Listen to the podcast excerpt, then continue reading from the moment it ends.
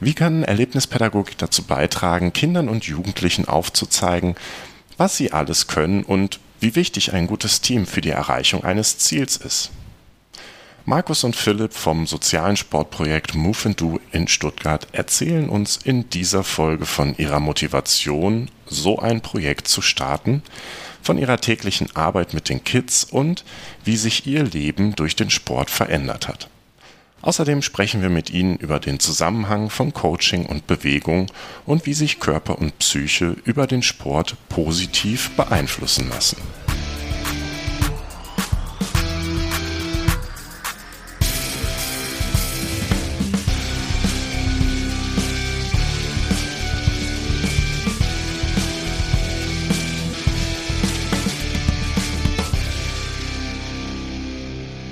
Hallo und herzlich willkommen zu unserem Podcast Irgendwas mit Sport, heute mit Bell. Dafür habe ich mir tatkräftige Unterstützung an meine Seite geholt mit zwei Männern, nämlich Markus und Philipp vom Jugendprojekt Move and Do in Stuttgart. Markus ist der Projektleiter und auch der Initiator des Projekts und äh, Philipp ist seit vielen Jahren Teilnehmer und unterstützt mittlerweile schon seit vielen Jahren bei der Projektumsetzung. Wir freuen uns auf die heutige Folge und äh, fangen einfach mal an mit Markus. Markus, magst du dich mal kurz vorstellen? Wer bist du?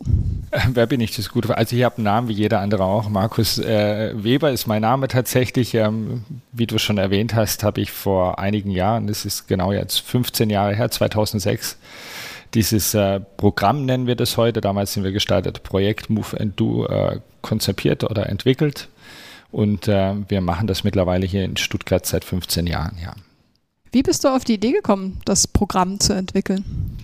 Ähm, da gab es tatsächlich ein klarer Plan, den wir damals wissenschaftlich haben untersuchen lassen. Ähm, wir betreiben in Stuttgart schon lange Erlebnispädagogik. Ähm, das ist schon länger als 15 Jahre dieses Thema, aber ähm, wie das äh, um 2000 rum, würde ich sagen, relativ populär geworden ist, äh, da war immer der Frage der Finanzierung gewesen. Also wie schaffen wir es denn, dass äh, die Kosten eine Schulklasse oder eine Gruppe tragen können. Das war stellenweise einfach nicht möglich. Auf Schüler wollte man es nicht umlegen, also hat es neue Modelle gebraucht. Und ähm, da gab es dann eine Befragung der ganzen Schulen in Stuttgart. Was wäre denn, wenn, wenn wir es schaffen würden, dass das Ganze relativ kostenarm wäre und wir an die Stuttgarter Schulen auch direkt kommen würden, also dass auch gar nicht so viele Fahrtkosten noch entstehen würden, dass ein Großteil des Angebotes, dieses soziale Kompetenztraining, kooperative Spiele ja auch vor Ort stattfinden können, ähm, für die Schulen finanzierbar ist. Und nachdem die Rückmeldung positiv war, haben wir uns dann auf den Weg gemacht, ähm, Möglichkeiten zu finden der Finanzierung. Ja, wir wollten einfach vor Ort an die Schule kommen. Wir wollten dieses Angebot der Erlebnispädagogik an die Schule bringen. Da gab es so ein bisschen ein, ein, Vorbild mit den Mobifanten, wie sie hier in Stuttgart heißen. Das sind diese Spielmobile, die gibt es äh, in ganz Deutschland. Das ist eine lange Tradition, seit den 70er Jahren, dass es Spielmobile gibt. In Stuttgart heißen sie Mobifant und dann hat man gedacht, ja mal, was man mit den Spielgeräten an Spielplätze oder an Plätze in Stuttgart normalerweise fährt, wo keine Spielplätze sind, damit dort auch Kinder spielen können, können wir ja auch vielleicht versuchen, indem wir kooperative Spiele, also erlebnispädagogisches Material in so einen Sprinter packen und dann an Schulen fahren. Das war die Grundidee und das Ganze kostenarm zu gestalten und äh, zugänglich zu machen für die Schulen, die Bedarf haben. Also nicht die, die es leisten können, die, die, genügend Geld haben, sondern diejenigen, die tatsächlich über Kontakte, wir haben viele Schutzsozialarbeiter in, in Stuttgart einfach festgestellt worden ist, äh, wir brauchen das Angebot. Jetzt heißt euer Projekt der Move and Do. Also bewegen und machen oder tun. Wie bist du auf den Namen gekommen oder wie spiegelt das wieder, was ihr macht? Also die kleine Anekdote kann ich, glaube ich, erzählen. Wir, wir, wollten Momento heißen, also Bewegung sollte immer drin sein, waren da auch schon relativ weit fortgeschritten und ähm, dann haben wir aber festgestellt, dass es, ich glaube, in München sogar eine relativ große Firma gibt. Da haben wir Kontakte aufgenommen, wie es denn wäre, wenn, wenn es zweimal diesen Namen gäbe und da war der Geschäftsführer dort sehr großzügig und hat gesagt, er findet es nicht so gut, aber er, er, zahlt uns oder unterstützt uns bei einer neuen Namenfindung und bei Gestaltung von Logo und ähm, das würde er fördern, weil er mitbekommen hat, dass wir ein soziales Projekt sind. Und dann haben wir uns auf auf den Weg gemacht. Ähm, dann damals mit unserem Förderer, den wir gefunden haben, mit der Laureus Stiftung, ähm, zu sagen, es sollte ein bisschen was Englisches drin sein, weil natürlich die Laureus Stiftung international funktioniert äh, und äh, auch Projekte auf der ganzen Welt hat.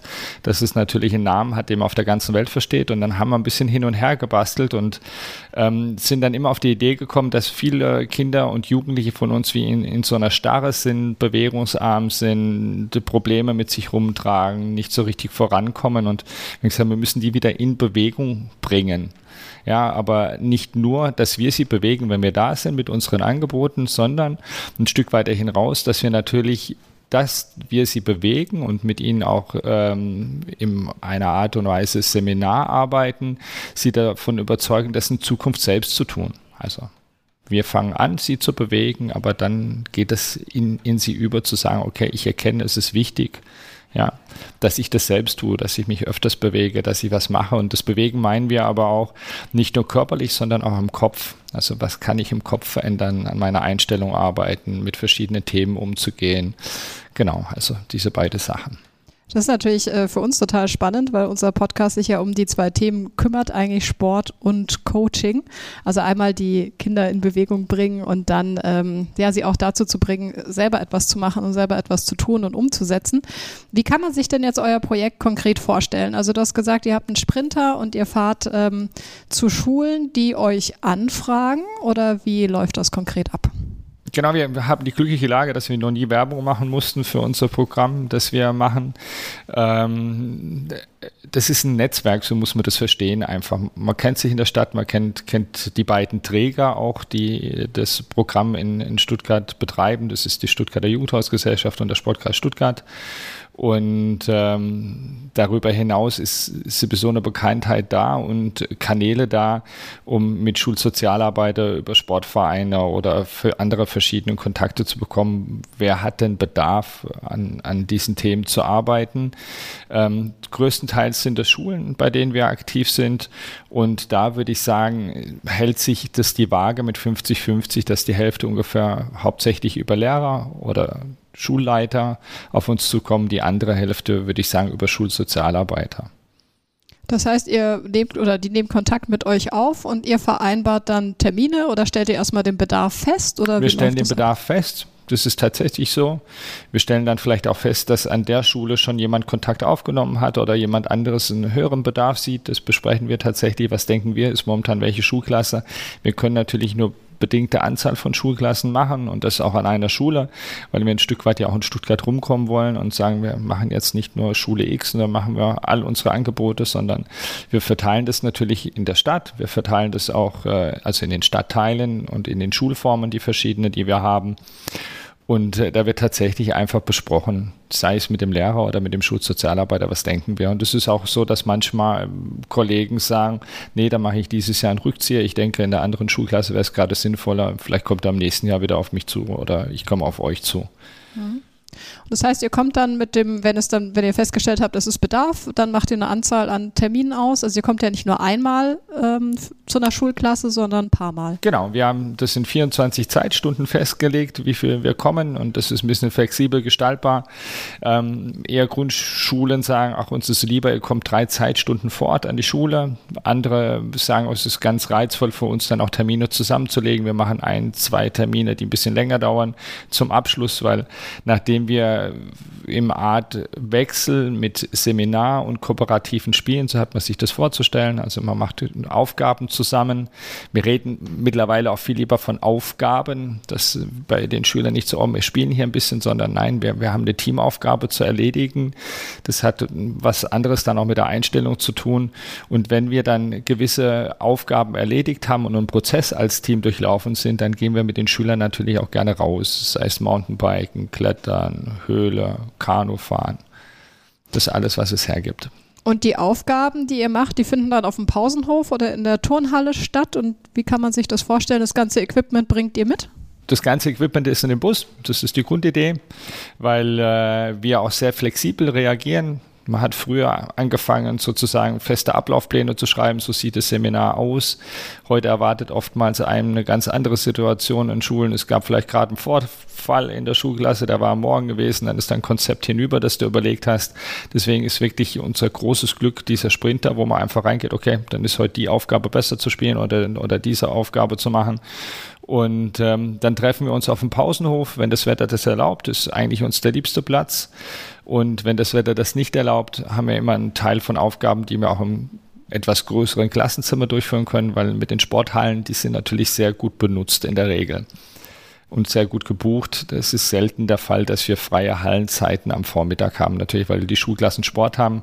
Das ist so ein Prinzip, das wir auch haben. Also wir nehmen keinem anderen was weg. Wenn in dem Moment Sportunterricht ist, findet er auch statt. Das wäre ja Blödsinn. Wir wollen Kinder und Jugendliche in Bewegung bringen und dann streichen wir aber den Sportunterricht, weil Move Du jetzt in der Sporthalle ist. Deswegen ist die Sporthalle selten der Fall.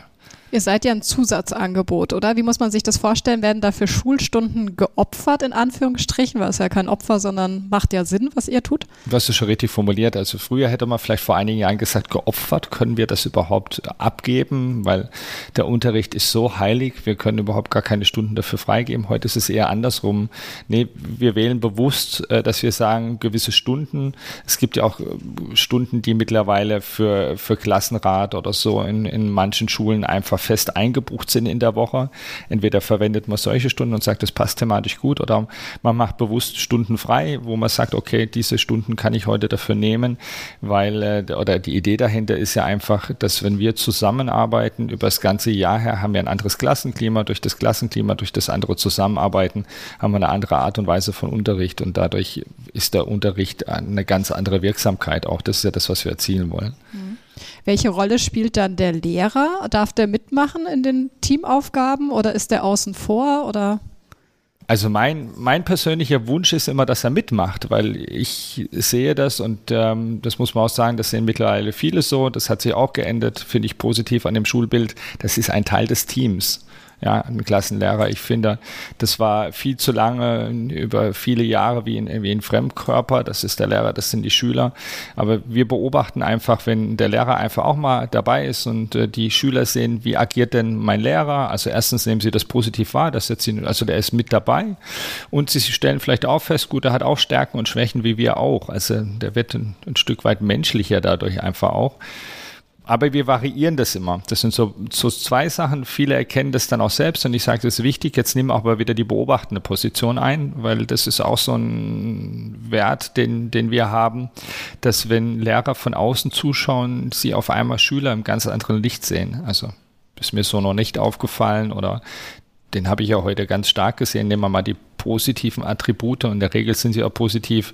War der ist sonst ein ganz ruhiger, aber der war ja heute ganz aktiv. Ja? Und dann haben sie die Möglichkeit, das aufzunehmen. Ja, wenn, wenn mal wieder vielleicht Hängestellen im Unterricht sind, zu sagen, aber vor zwei Wochen beim Move Du habe ich dich ja ganz aktiv gesehen. Was ist denn der Unterschied zwischen heute und da? was hatte ich denn da angesprochen oder so. Das äh, nehmen viele Lehrer auch an. Deswegen ist so ein Wechsel gut. Ne? Mal aktiv sein in der Gruppe, aber dann auch wieder in die Beobachterrolle zu gehen. Ich würde würd sagen, die, der größte Teil der Lehrer agiert auch so. Jetzt haben wir ja am Anfang gesagt, es wird erstmal der Bedarf geklärt. So, damit man sich das besser vorstellen kann, welche Schulklassen brauchen euch denn? Zu welchen Schulklassen kommt Move Das ist eine spannende und gute Frage. Ja, ähm, es gibt immer das Lager, die natürlich davon ausgehen, wir kommen dorthin, wo es brennt. Wir wurden auch schon als äh, das Feuerwehrmobil bezeichnet, was ich eigentlich ungern nehme, weil im Endeffekt passen wir überall hin. Also es gibt die Schulen, die haben uns im Sozialcurriculum drin und sagen, das ist unser Präventionsprojekt, die kommen immer in unsere fünfte Klassen weil das ist so der Umbruch. Ähm, ich komme ähm, von der vierten Klasse an eine neue Schule, ich habe eine neue Konstellation, eine neue Zusammensetzung. Wir machen das sehr bewusst. Und dann haben wir welche, die das über das Schuljahr einbauen, also über die Schuljahre einbauen. Wir brauchen das immer präventiv.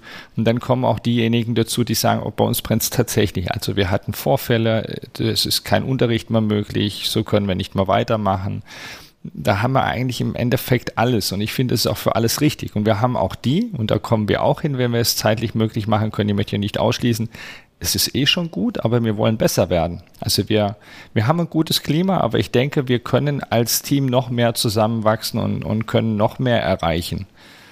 Die Variante gibt es auch.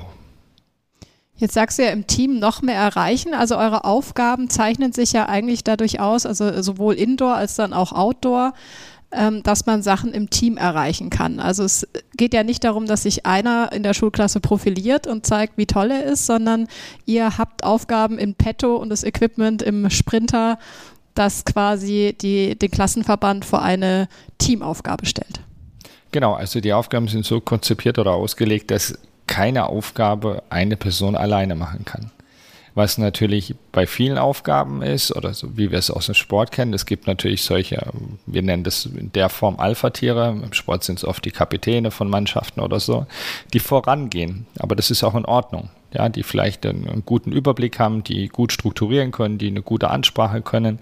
Das unterbinden wir auch nicht, solange sie sich nicht zu sehr in den Vordergrund spielen dadurch. Ne? Also ich bin ein absoluter Verfechter, dass Gruppen jegliche Personen drin haben sollen, vom Clown, von den etwas ruhigeren, von den etwas lauteren. Ja, umso mehr die Gruppe gemischt ist, um, umso mehr Interaktion passiert, umso mehr Synergie und Energie passiert eigentlich in der Gruppe. Aber der Schlüssel ist immer, die Aufgaben, die gestellt werden, es schafft niemand alleine. Auch wenn jemand der, der Strukturierende ist, der Kapitän ist, muss er alle Personen an die Aufgabe bringen, damit die Aufgabe funktioniert. Also kann sich keiner zurückziehen. Es muss auch jeder was in der Hand halten. Das ist immer so, jeder hat irgendwas in der Hand, sei es ein Seil, sei es ein Brett oder er muss irgendwo festhalten. Es kann niemand sich raussetzen. Klingt auf jeden Fall nach einer Menge Spaß, ähm, was auch Erwachsene mal gebrauchen könnten, um besser im Team zusammenzuarbeiten. Das machen wir tatsächlich auch. Wir, wir machen das, weil wir immer Förderer brauchen oder natürlich auch Unterstützung brauchen. Ähm, haben wir das schon öfters für Firmen angeboten und wir haben auch so ein Konzept für Firmen-Event hoch drei heißt es, also dass mehrere Parteien davon profitieren, äh, binden wir da Schüler mit ein. Also bewusst einfach auch Menschen aus dem Management und Schüler sich begegnen, zusammen Aufgaben erledigen und dann obendrauf diese Firmen, die das mit den Schülern zusammen gemacht haben, vielleicht das Programm für ein Jahr für die Schule auch finanziell übernehmen, weil sie sagen, die Schulklasse war gut, das hat uns Spaß gemacht, da sehen wir einen Mehrwert drin. Und ähm, deswegen machen wir das auch für Erwachsene. Die Prozesse, das kann ich immer sagen, das sage ich immer im Schmunzeln, sind alle gleich. Das sind, unterscheidet sich das bei Erwachsenen und Schülern überhaupt nicht groß, weil wir sind alle Menschen und haben da unsere Art und Weise miteinander umzugehen. Jetzt gibt es das Projekt ja schon seit fast 15 Jahren. Hast du irgendwie gemerkt, dass sich die Herausforderungen, denen die Jugendlichen, mit denen ihr zusammenarbeitet oder auch die Kinder, sich gravierend verändert haben? Oder das, sind es immer noch dieselben wie vor 15 Jahren? die haben sich hier, was die Bewegung betrifft, gravierend verändert. Also wir können nicht mehr so weite Strecken laufen, wir können nicht mehr mit so viel aufs Wasser, weil so viele nicht mehr schwimmen können. Wir haben Kinder, die weniger geschickt sind als früher. Wir haben weniger Durchhaltevermögen.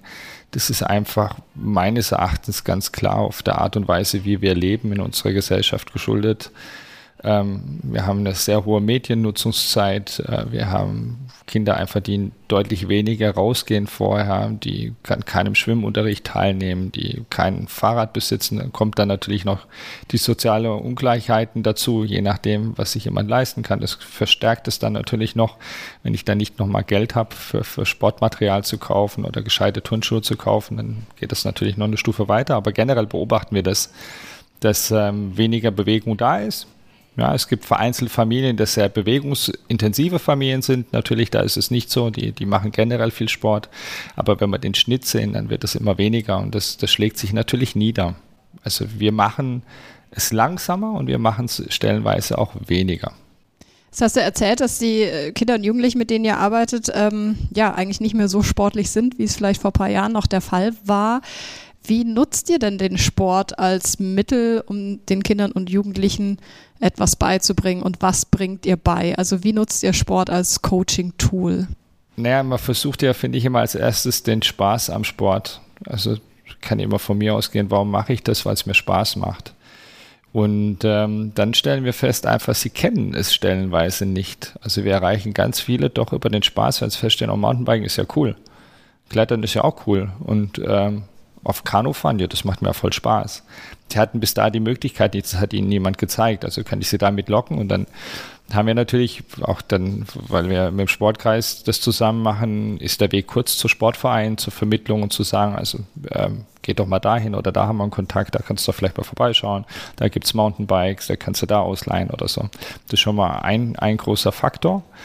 Und ähm, gerade also der Hüttentour, die wir machen, wenn wir drei Tage in den Bergen sind, da ist es immer am extremsten, weil sie da natürlich am meisten ihrem Körper spüren. Manche merken dann tatsächlich, oh, das tut ja auch gut. Also das ist ja mein Körper. Das Spannende ist immer so 1000 Meter Aufstieg, so nach 200 Meter fangen die ersten an. Ich glaube, mein Herz explodiert. Ich glaube, das geht kaputt jetzt, weil sie das einfach nicht gewohnt sind. Ja, das ist was ganz Neues, dass das Herz richtig schlagen kann und dass man das richtig spürt. Das geht aber dann hin, wenn sie dann abends, wenn der Puls wieder runterfährt und sie ruhiger werden und sagen, es hat ja irgendwie cool angefühlt. Ja, das ist ja gut. Das hat mir ja gut getan. Ja, dass man über dieses körperliche Erfahren einfach, das also Spaß und körperliches Erfahren, das sind so zwei Punkte, finde ich, wo man Kinder und Jugendliche hinkriegt. Und dann ist das Netzwerk entscheidend über, über die Sportvereine, über die Jugendeinrichtungen, die haben, diese dann weiter zu vermitteln, zu sagen, also no, man darf sie da nicht mitstehen lassen in der Ecke. Dann war das mal für einen Tag cool, für drei Tage. Dann muss man einfach gucken, dass, dass man sagt, gehst doch mal dahin, guckst mal das an. Das ist ja so diese Schnittstelle, die wir auch haben, ja. Sozialarbeit und Sport. Das heißt, ihr seid zwar für eine begrenzte Anzahl von Terminen vor Ort, aber trotzdem ist das Programm ja so angelegt, dass es jetzt nicht kurzfristig ist, sondern im Idealfall langfristig. Und das beste Beispiel haben wir ja hier sitzen mit Philipp. Philipp ist einer der Teilnehmer von Move and Do, wobei er jetzt schon ähm, nicht mehr zum klassischen Teilnehmerkreis gehört. Philipp, ähm, wie bist du zu Move and Do gekommen? Und wann? Wie alt warst du? Ich bin 2000 sieben bin ich äh, zu Mufindu dazugekommen. Wir waren so gesagt eine der ersten Schulklassen, wo Mufindu ähm, da war. Und da ging es dann auch so vor, wir hatten in der Schule, in der Sporthalle eine Kletterwand und da haben wir dann auch, ähm, da kam der Markus und hat dann zu uns gemeint, ähm, ja komm, wir gehen jetzt klettern und haben, haben halt dann an der, an der Kletterwand rumgeklettert und ja, und so hat sich dann alles nach und nach entwickelt, dass, dass es Spaß gemacht hat, das Klettern. Wie alt warst du da? In welcher Klasse warst du damals? Äh, damals war ich zwölf Jahre. Bist du davor schon mal geklettert oder war das das erste Mal, dass du das ausprobiert hast im Projekt? Es, äh, eigentlich war das erste Mal, wo ich dann ähm, klettern war. Und durchs erste Mal hat es dann wirklich so Spaß gemacht und dass ich dann auch öfters mal geguckt habe, wo kann man denn sonst noch klettern. Und hab da, bin halt dann in verschiedene Kletterhallen gegangen und ich, ich habe Move Du ja auch schon mal besucht und ich glaube, äh, Philipp, dass du mich damals auch gesichert hast. Ich habe mich auf jeden Fall sehr sicher gefühlt. Also du äh, kletterst nicht nur selbst, sondern du sicherst, äh, sicherst mittlerweile auch andere Kinder und Jugendlichen. Genau. Das ist dann alles so nach und nach dann dazugekommen, wo es dann ähm, hieß, ähm, ob, ob ich ähm, nicht ähm, so gesagt ehrenamtlich mithelfen möchte. Und dann war es wirklich am Anfang so, ähm, dass man mir gezeigt hat, wie tue ich die Gurte anziehen und dann ist es dann so weit gegangen, dass ich da, äh, irgendwann selber die Gurte den Kindern angezogen habe. Und so habe ich mich dann immer Stück für Stück weitergearbeitet, bis ich dann ähm, selber sichern durfte, beziehungsweise mit Kontakt, also mit, dass man mir über die Hand geguckt hat, wie ich tu, wie tue ich sichern, bis es dann so weit ging, dass ich komplett ähm, ohne, dass jemand zugeschaut hat, ähm, sichern tue. Ist das so euer Prozess auch, äh, Markus, einfach so Schritt für Schritt wirklich zu begleiten und nach und nach Verantwortung abzugeben und den Jugendlichen auch zu vermitteln, hier, ich vertraue dir und ich glaube an dich und äh, du kannst was? Das ist ja einerseits Art und Weise, wie wir arbeiten, aber muss ja auch ehrlich sagen, das ist der Grundstock der, der Arbeit mit Jugendlichen. Ne? Also ähm, so, so arbeitet die Jugendarbeit schon immer und ich finde es ganz wichtig, ähm, das auch so beizuhalten ja, die Verantwortung zu übertragen. Damit, ich finde, wachsen Kinder und Jugendlichen generell immer dieses Zutrauen, glaube ich, ist das richtige Wort. Ich traue dir das zu. Mhm. Ja, das ist ein, ein ganz wichtige Aussage und äh, die man einerseits vorleben sollte, aber manchmal auch, auch wirklich aussprechen muss. Weil das ist so immer, was viele erfahren und wenn sie aus bestimmten Gesellschaftsschichten kommen, äh, das schaffst du eh nicht, das kriegt man eh nicht hin, das läuft eh nicht, das ist ja immer so eine selbsterfüllende Prophezeiung. Und ähm, aus der auszubrechen ist es immer auch das nochmal sehr bewusst und nee, also ich sehe das anders, ich denke, ich traue dir das zu, probier das mal aus, das, das auch wirklich verbal so deutlich zu äußern. Philipp, wie hat sich das für dich angefühlt, äh, als du gemerkt hast, dir wird was zugetraut und Markus setzt auf dich? Das war ein Glücksgefühl, weil, weil am Anfang war einfach immer dieses, so wie der Markus selber gesagt hat, ähm, wenn andere sagen, hier, du kannst es ja eh nicht und so. Und dann tut man einem plötzlich sowas zu äh, anvertrauen, weil da kann ja ziemlich viel passieren. Man ist einmal nicht aufmerksam, irgendwie was passiert was, das Kind stürzt ab oder wie auch immer. Da wird man ja selber nie wieder glücklich. Und wenn man dann wirklich von jemandem so ein Vertrauen bekommt, das ist einfach ein Glücksgefühl. Und es ist einfach was Wunderschönes, so ein Vertrauen zu haben. Du hast es ja auch erfüllt und gerechtfertigt, weil du bist ja immer noch Teil des Projekts. Was machst genau. du jetzt nach all den Jahren? Wann und wie hilfst du? Ähm, jetzt ist es dann so, dass, ähm, dass ich so gesagt ähm, Termine bekomme für verschiedene Festivals, also gerade so Kinder-Jugendfestival, ähm, Fest für Kinder. Und da ist es dann so, dass ähm, wir haben so gesagt einen Kletterturm, den kann man zu verschiedenen Festivals fahren. Und da ist es dann so, dass man mir sagt, hey, an dem und dem Tag ist der Kletterturm im Einsatz, würdest du? Und dann darf ich so gesagt, tue ich den Kletterturm komplett alleine betreuen. Also ich kriege meine Anweisungen, wie muss ich was machen und dann darf ich den Turm so gesagt komplett alleine äh, betreuen mit ähm, anderen Helfern. Wie reagieren da die Kinder und Jugendliche auch auf dich? Also gibt es da welche, die Angst haben und denen du irgendwie Mut machen musst? Genau, da gibt's ähm, ziemlich viel, also es gibt viele Kinder, die wirklich herkommen, da wo man das, die Angst schon in den Augen sieht und wo man dann auch sagt, hey, wenn du es ausprobieren möchtest, du darfst gerne ausprobieren, du kletterst so hoch, wie du möchtest. Wenn du nicht mehr möchtest, sagst du, stopp, ich möchte runter, dann darfst du runter. Und wenn es dir dann, und dann machst du eine kurze Pause und wenn du doch nochmal dich trauen möchtest, kommst du gerne nochmal her, überhaupt kein Problem. Und wenn es dann auch wieder nur ein kleines Stückchen ist, auch nicht schlimm. Und dann gibt es so viele Kinder, wo dann das zweite Mal kommen, klett, die klettern dann bis nach ganz oben, kommen wieder runter und haben einen Strahlen in, in den Augen, weil sie sich dann doch selber das zugetraut haben. Das ist dann einfach, ja, am Anfang die Angst in den Augen und am Ende einfach dieses freudenstrahlende Gesicht von den Kindern. Das ist einfach was Wunderschönes, wo man so eigentlich wenig sehen tut. Da kriegen wir schon Gänsehaut beim Zuhören. Was macht es mit dir? Also ich meine, du bist ja auch so einen Weg gegangen, dass du dir am Anfang gar nicht so viel zugetraut hast und jetzt leitest du so einen Kletterturm. Ähm, was bedeutet dir das, da immer noch Teil des Projekts zu sein, das jetzt auch bei Kindern und Jugendlichen zu sehen, wie die sich entwickeln? Also für mich selber, durch das, dass ich immer noch ähm, hier auch mitmachen darf, einfach ein wunderschönes Gefühl, ähm, einfach, dass man mich trotzdem beibehalten möchte und auch wenn ich da dann die anderen Kinder sehe, die, wie gesagt, die sich nicht trauen und am, am Ende kommen sie runter, strahlen übers komplette Gesicht und freuen sich, das ist einfach was Wunderschönes. Und auch wenn man dann die ähm, Termine bekommt, die, wo man sagt, hey, da ist das und das wieder zu tun, ja, ich freue mich jedes Mal, wenn ich irgendwelche Termine bekomme, wo ich dann mitmachen darf. Jetzt bist du ja schon lange Teil des Projekts. Wie würdest du denn sagen, wie ging es dir denn, als du mit dem Projekt angefangen hast? Was, was, wie würdest du dich selber beschreiben? Warst du damals anders als heute? Im Gegensatz zu früher und jetzt, ja, also ich habe eine wirklich von mir selber aus gesagt, habe ich eine komplette Kehrtwende gemacht. Früher war ich immer schüchtern, zurückhaltend und jetzt nach der kompletten Zeit bin ich einfach gefühlt, gefühlsmäßig offener geworden. Ich traue mich mehr zu, auch von selber her. Ähm, ich kann mit den Kindern anders reden oder besser reden jetzt. Und ja, ich fühle mich auf jeden Fall wohler wie früher. Wie hat dir der Sport, also es ist ja letztendlich ein sportbasiertes Projekt, das den Sport nutzt, um euch Werte auch zu vermitteln, äh, den Teilnehmern im Projekt irgendwie auch fürs Leben geholfen? Hast du gemerkt, dass das, was du in der Turnhalle lernst oder auf dem Schulhof lernst, dir auch für den, den restlichen Alltag was bringt?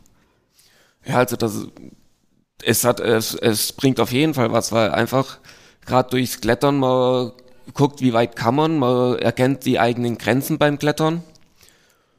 Und der Sport insgesamt, natürlich, wenn man tagsüber was macht und abends fühlt man sich einfach noch nicht ausgepowert, dann joggen gehen, gerade klettern gehen oder und so. Und einfach dann so noch die rechtliche Kraft rausholen, dass man dann abends einfach sagen kann, heute habe ich auf jeden Fall gut oder genug gemacht. Markus, wie hast du so die Entwicklung von Philipp verfolgt? Du kennst ihn ja jetzt auch schon seit vielen Jahren. Naja, das ist so ein bisschen von, von gebückter Haltung zur aufrechten Haltung, ne? weil man so den, den Urmenschen sieht und, und äh, ähm, das, der Klassiker, den wir ja im Sport haben, oder Sportler, die ja generell eine andere Körperhaltung der, haben, wenn sie regelmäßig Sport machen. Ähm, bei der einen Sportart mehr oder andere, aber das war, war gut zu beobachten. Ne? Diese gebückte Haltung, die wir sehr oft bei Kindern und Jugendlichen haben, die wir betreuen, die, die sehr zurückhaltend in sich gekehrt. Ne? Dieses in sich gekehren, da kriege ich schon leicht gebückte Haltung. Und das aufzurichten, ähm, das hat immer diese, diese beiden Bewegungen. Und deswegen bin ich auch dieses, wir machen Sport und wir coachen, ist eine, eine super Kombination, weil sich das miteinander ergänzt, genau wie die Psyche und die Somatik. Ja. Also das Körperliche ist entscheidend. Das kriegt man schon eine andere Körperhaltung, die ich trainieren kann über den Sport. Und wenn ich mich dann aber auch noch innerlich entwickle und vom Kopf her entwickle, dann sieht man das richtig, wie das aufgeht, ja. Einmal im Aufrechten stehen, aber dann wie die Schulterblätter nach hinten gehen, wie die Atmung anders wird, das ist gut zu beobachten. Man sieht das an, an äußerlichen Erscheinungen, das ist, wenn man eine gute Beobachtung hat. Da, man sieht das an der Haut am Ende, man sieht das an so vielen Faktoren, ob, ob es Menschen gut geht oder nicht. Begleitet ihr denn alle Projektteilnehmer langfristig? Also gibt es äh, auch noch andere Beispiele als Philipp, wo du Rückmeldung bekommst, dass, ähm, wie sich das Leben vielleicht auch so ein bisschen durch das Projekt oder durch den, den sportlichen Ansatz verändert hat? So der direkt, äh, das sind, sind eher die Einzelfälle, wobei wir das immer versuchen wieder ein, einzubauen. Also diejenigen, die bei uns helfen, ist es uns eigentlich immer wichtig, dass wir gucken, dass wir welche aus, aus dem Projekt kriegen, einfach von der Begleitung her. Ähm, man kriegt das immer wieder gespiegelt, weil wir natürlich über Jahre an gewisse Schulen kommen, dass ihren Schülern immer mal wieder begegnen oder Lehrer einem berichten oder auch die Schüler das sagen, ach, jetzt habe ich verstanden, was sie eigentlich damals gesagt haben oder jetzt kann ich das umsetzen, was wir damals besprochen haben. Das ist so der Regelfall, das kriegt man schon öfters mit. Aber dass wir direkt die Jugendlichen ist auch begrenzt in der Betreuung für uns oder einzubauen, so viele Veranstaltungen oder haben wir nicht, dass wir sagen, wir bauen, bauen äh, Jugendliche ein hat, aber es ist auch, funktioniert auch nicht immer so. Das so reflektiert muss man auch sein, ja. Das ist jetzt einfach, wo es, wo es gut funktioniert hat, weil da kommt ja auch immer das Innere dazu. Da war ja auch ein Wille da, was verändern zu wollen. Das ist schon auch ein entscheidender Punkt. Philipp, ja. was wolltest du denn verändern in deinem Leben? so gesagt eigentlich alles. Ich war ja früher wirklich so komplett zurückgezogen, ähm, durch das, dass meine damaligen Klassenkameraden öfters mal auf, ein bisschen auf mich eingehackt haben, ging es ja auch bis dahin, wo ich gesagt habe, ich habe keine Lust mehr aufs Leben, ich mache jetzt, ich höre jetzt einfach auf. Und gerade durch äh, Mufindu habe ich dann so gesagt, dieses, oder die, Mufindu hat mir so gesagt, das Selbstvertrauen wieder zurückgegeben, dass ich ja einfach nochmal guck, was mache was, wie wär's ohne mich oder und wie ist es jetzt mit mir? Und habe ich einfach gesagt, hey, egal was die sagen, ich nehme jetzt einfach den richtigen Weg, ich mach, ich gehe jetzt einfach meinen eigenen Weg und baue mich so, sozusagen auf und, und baue mich auf dem Weg auf. Also mit dir ist die Welt auf jeden Fall sehr, sehr viel schöner, Philipp. Aber du bist ja deinen Weg gegangen. Also du bist, du ja. unterstützt äh, Move and Do seit vielen Jahren als ehrenamtlicher Helfer, investierst da super viel Zeit rein. Du hast zwei Ausbildungen abgeschlossen, du hast einen Job, du arbeitest bei der Freiwilligen Feuerwehr. Ähm, noch irgendwelche Träume oder Wünsche für die Zukunft? Träume sind viele da, Wünsche natürlich, dass äh, einfach die Zeit dann wirklich kommt, dass jeder sagt, hey, ich kann das und nicht jeder hier sagt, ich kann das nicht, sondern dass wirklich alle mal selber versuchen, ähm, sozusagen den richtigen Weg zu finden. Ähm, ja, ansonsten Wünsche diese oder Wünsche und Träume, die sind immer da. Das ist ja auch gut so. Ja. Welche Wünsche und Träume hast du denn noch, Markus, in Bezug auf Move and Do? Natürlich ein Stück weit in, in, in einem Wachstum äh, ist ein großer Traum, weil ähm, wir natürlich schon sehen, dass wir mit unserem inhaltlichen Programm, das wir haben, Erfolge haben und verzeichnen können. Aber der Bedarf ist die letzten Jahre natürlich enorm gestiegen und dem würden wir gerne auch ein, ein Stück weit nachkommen und würden nicht irgendwann anfangen müssen, äh, vermehrt Absagen zu erteilen. Wir können die Angebote nicht machen. Das ist so, so ein Wunsch, den ich habe. Ähm, dazu gehört auch natürlich ein, ein, gutes Netzwerk. Das ist immer wichtig, das weiter auszubauen. Man schafft das nicht alleine. Das, wir, wir leben das Team auch, also das, was wir versuchen, Schulklassen zu vermitteln. Das ist für uns aber auch entscheidend zu sagen, also Themen, was jetzt Sozialarbeit äh, und Sport in, in einer Stadt äh, betrifft, müssen gemeinsam getrieben werden und umgetrieben werden. Da haben wir die glückliche Lage, dass wir sehr viele gute Sachen in Stuttgart haben, auch mit der Stadt Stuttgart einen guten Partner haben, die einfach auch viele unterstützen in, in der Stadt, viele gute Angebote fördern und ein gutes Netzwerk besteht und dass wir da einfach nochmal ein gutes Stück weiterkommen. Ähm, wir können ja auch hier von Zeiten der Pandemie jetzt sprechen. Das verschärft vieles nochmal. Es verschärft Familiensituationen. Die werden Einhalt oder haben jetzt Einhalt gefunden natürlich im Schulunterricht. Das heißt, da werden die Probleme größer. Und wir sind ja eigentlich diejenigen, die, die in Lösungen und nicht in Probleme sprechen. Das ist auch nochmal ganz gut zu dem, was der Philipp gesagt hat. Das ist uns ganz wichtig und das möchten wir auch vorleben. Auch ganz große, wir, wir sollten als Geschäft, Gesellschaft öfters von Lösungen sprechen. Wir reden, finde ich, immer mehr von Schwierigkeiten, von Problemen, statt anzugehen. Und das, die Kinder leben uns das vor. Ich kenne das von meinen eigenen Kindern, die mich dann angucken, Papa, wieso, das ist doch kein Problem, das kriegen wir doch. Also Kinder haben das ja eigentlich in sich. Ne? Die sind ja total lösungsorientiert. Dass man das auch viel, viel mehr aufnimmt auf jeden Fall noch einige Ziele und Wünsche für die Zukunft, noch einiges, was getan werden muss. Hm, wie hat sich denn jetzt vielleicht auch durch die Pandemie oder jetzt auch in den letzten Jahren so die psychische Belastung von Kindern und Jugendlichen entwickelt? Seid ihr da auch äh, speziell an dem Thema dran?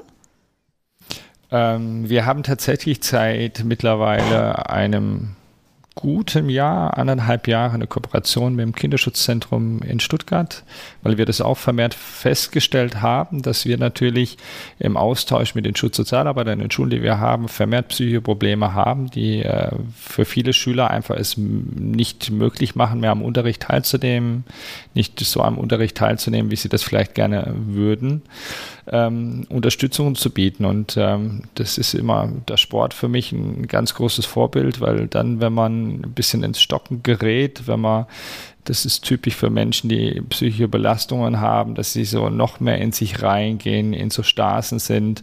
Ähm, haben wir natürlich überhaupt keine Möglichkeiten. Da müssen wir uns auch professionell davon trennen. Wir sind keine Psychologen, wir können keine Psychotherapien machen, aber wir können diese Blockaden, die dort entstehen durch die psychische Belastung, natürlich versuchen, mit dem Sport ein bisschen aufzubrechen, die, die Leute wieder in Bewegung zu bringen. Und dann ist diese Schnittstelle oder diese Kooperation zu einem Kinderschutzzentrum natürlich sehr gut, weil dann haben wir die Möglichkeit, das zu tun, aber dann bekommen die dort eine professionelle Betreuung. Ja, und da findet dann wieder eine Zusammenarbeit statt. Wir sind diejenigen, die für die Bewegung zuständig sind, vielleicht aus diesen Straßen ein bisschen raus, wieder in Bewegung zu bringen. Und dort finden sie natürlich dann professionelle Ansprechpartner, die dann natürlich ein Stück weit tiefer gehen können, als wir das können und auch dürfen. So müssen wir das sagen. Das heißt, das ist auch so ein bisschen die Richtung, die ihr künftig noch ausbauen wollt, in die Move and Do vielleicht auch künftig gehen kann. Ich denke, das wird ein fester Bestandteil sein. Die Pandemie wird noch das Thema Angst natürlich sehr groß aufwerfen. Ja, wir werden eine Generation haben, die, die groß in Ängsten leben wird. Und Ängste ist ein ganz klassisches Thema, dass man in, in diese Stase, in diese Körperhaltungen reinkommt, in diese Sorgenhaltung reinkommt.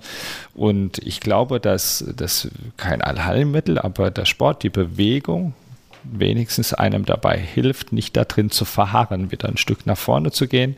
Und wenn man dann diese Kooperationen hat, sprechen wir wieder von dem Netzwerk und das haben wir, dann kann man Menschen dann auch vermitteln, zusammenarbeiten und dann kriegen sie von, von allen Seiten was. Das heißt jetzt nach rund 15 Jahren Move and Do mit einigen Zukunftsplänen, wenn du noch mal kurz zurückblickst, ähm, was war so deine schönste Erinnerung oder gibt es da bestimmte Momente, wo du sagst, das war irgendwie ein Meilenstein oder das sticht irgendwie heraus? Da gibt es viele, weil im Endeffekt bei 15 Jahren sprechen wir über, über Zeitepochen. Ähm, das Größte war sicherlich diesen beschrifteten Sprinter ähm, irgendwann auf dem ersten Schulhof, das war unter anderem bei der Schule von Philipp gewesen, äh, zu stehen zu haben und, und loszulegen mit dem Angebot. Ähm, aber das sind ganz viele Begegnungen. Wir arbeiten mit Menschen, deswegen kann man da schwer was raus. Also über 15 Jahre bestehen die tollsten Begegnungen. Ähm, einer unserer Lieblingsangebote ist, sind auch unsere Bergtouren, weil, wie ich es vorhin schon erwähnt habe, wenn, wenn sie wirklich ihren Körper spüren, wenn sie feststellen, dass sie einfach auch eine Leistung darbieten können, mit 1000 Höhenmetern den ganzen Tag zu laufen und äh, du dann abends diese glücklichen Gesichter siehst, dann ist es schon toll. Ja, weil das haben wir nicht, nicht oft, weil natürlich die gehen mittags aus der Schule raus und gehen nach Hause, aber dann, wenn wir auf Bergtouren sind oder wir haben ja ein Programm oder ein Angebot, das wir machen, Stuttgart 48, 48 Stunden Wettkampf übers Wochenende, dann sind wir natürlich auch an den Gesichtern dran. Ja, wenn man dieser, auf der einen Seite immer diese Mischung, ich bin total erschöpft, aber auf der anderen Seite mit diesem Grinsen, ja, aber total glücklich, ja, weil wir zusammen was geschafft haben und weil ich meinen Körper gespürt habe. Das ist so, glaube ich, auch zwei Sachen, die für uns stehen. Ja, ich mache was zusammen, aber ich spüre auch meinen Körper dabei und das gibt mir ein gutes Gefühl. Ja, ich bin nicht alleine und das gibt mir auch dieses Selbstvertrauen. Auf der einen Seite bin ich nicht alleine, weil ich habe ganz viele, die mit mir das machen, die mir helfen, sei es der Lehrer, meine Mitschüler,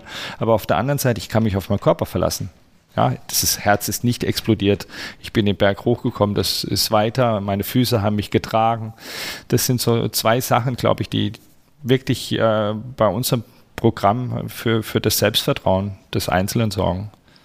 Du hast Stuttgart 48 ja angesprochen. Das ist ja quasi eine Schnitzeljagd durch Stuttgart in 48 Stunden, also zwei Tage für Teams aus verschiedenen Klassen. Ähm, Schnitzeljagd mit verschiedenen Stationen, wo sie irgendwie Teamaufgaben erledigen müssen und Punkte sammeln können. Mm, das ist ja das Schöne eigentlich auch in eurem Projekt, dass ihr eben nicht nur den Spaß an der Bewegung vermittelt, sondern wirklich guckt, wie führe ich vielleicht auch die Kinder und Jugendlichen, die Spaß an dieser Sportart gefunden haben, anschließend einem Verein zu oder einem Verband zu, hast du ja vorher erklärt. Wenn jemand Spaß irgendwie am Klettern hat, dann stellt ihr irgendwie den Kontakt zu einer Kletterhalle oder Kletterverein oder eine her. Jugendeinrichtung, das, was gerade da ist, was, was anbietet oder wo der Zugang auch nahe ist. Der eine ist vielleicht jemand, den man gut in den Sportverein bringt, weil, weil man das auch gut umsetzen kann. Der andere ist vielleicht einer, der lieber in ein offenes Angebot geht, mittags in eine Jugendeinrichtung, da auch ein bisschen zu gucken, was ist das richtige Angebot.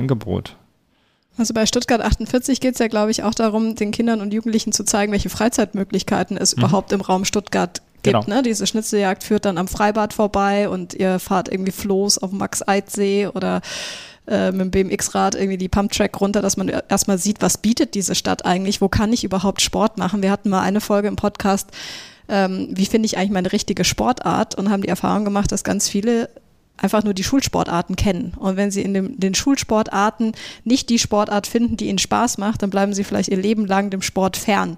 Jetzt durch euer Projekt lernen die Kinder und Jugendlichen ja nochmal ganz neue Sportarten kennen. Machst du die Erfahrung auch, dass dann wirklich Leute, äh, Kinder und Jugendliche anschließend dann in den Verein überwechseln? Mhm wir haben natürlich eine Quote von, von Wechselnden und Nicht-Wechselnden, das ist klar, aber natürlich, ähm, umso mehr ich aufzeige, was es gibt, umso höher oder ähm, steigt die Wahrscheinlichkeit, dass jemand auch irgendwo hingeht und sich das anschaut. Das ist ganz klassisch so.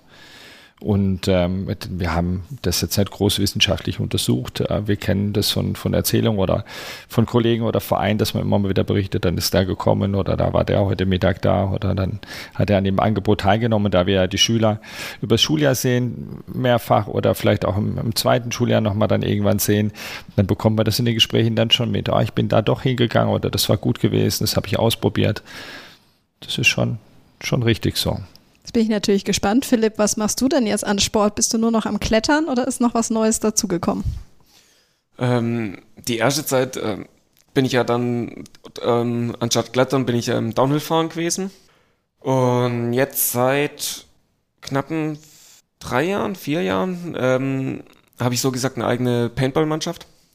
Was jetzt aber natürlich auch wieder nicht für Kinder und Jugendliche ist, weil es halt doch äh, ähm, erst ab 18 ist.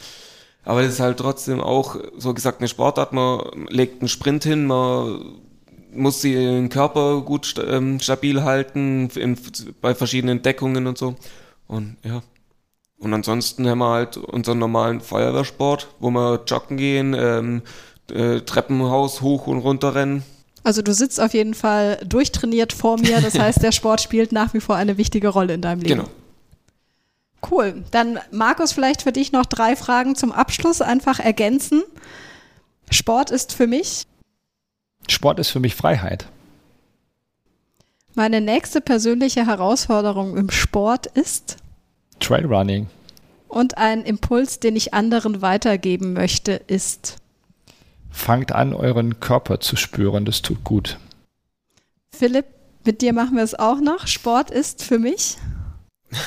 Sport für, ist für mich ähm, eigentlich was richtig Schönes. Also Meine nächste persönliche Herausforderung im Sport ist? Auf der einen Seite meine Mannschaft fortzubilden, hochzubringen.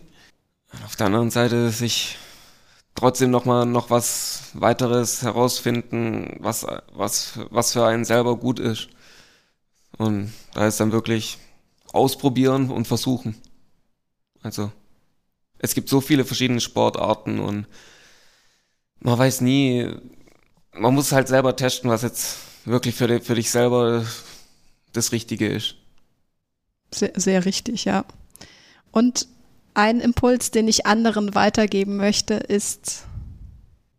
Wenn es auf den Anhieb nicht klappt, Augen zu machen, durchatmen, einen Schritt zurückgehen und den gleichen Versuch nochmal zu machen. Und nicht dran zu verharren, zu hängen und ja, einfach nochmal einen Schritt zurückgehen, durchatmen und das gleiche nochmal versuchen und dann klappt es meistens auf dem Seitenanhieb. Wenn das der Leiter des Kletterturms sagt, dann müssen wir daran glauben. Markus, wie ist es denn jetzt, wenn jemand sagt, wow, cool, also die Idee von Move and Do finde ich klasse. Ähm, ich will mit meiner äh, Schule irgendwie dran teilnehmen oder ich bin eine Firma, ich möchte das mal in meine Firma holen, meine Mitarbeiter müssen das unbedingt machen oder ich will Geld spenden oder ich habe Equipment, was auch immer, wie kann man mit euch in Kontakt treten? Am besten über unsere Internetseite, weil dann jegliche Formen der Kommunikation, sei es äh, ganz klassisch Telefon oder E-Mail oder Instagram. Deswegen unsere Internetseite www.moveandddo.de ausgeschrieben aus dem Englischen kommt man auf unsere Seite. Da gibt es äh, natürlich zwei Programme, weil wir auch damals die Stadt Mannheim beraten haben, das in Mannheim zu machen, Move Do. Wir sind sozusagen das Urmodell in Stuttgart, auf die Stuttgarter Seite zu gehen und dann sich zu informieren und jederzeit anrufen. Wir fördern die Kommunikation und wir kommunizieren gerne, also wir suchen das Gespräch, gerne anrufen. Wunderbar. Wir werden jetzt euer, äh, euren Programmnamen zum Motto machen, uns bewegen und was tun. Jetzt nach der Folge sind wir erst recht motiviert. Vielleicht gehe ich auch mal wieder eine Runde klettern. Du hast mir irgendwie jetzt wieder Motivation gegeben, das Thema nochmal anzugehen, Philipp. Deswegen danke euch beiden für dieses tolle Gespräch und für eure Offenheit und all die Informationen zu diesem großartigen Programm. Und wir drücken euch die Daumen für die Zukunft. Danke, Markus und Philipp. Vielen Dank für die Einladung.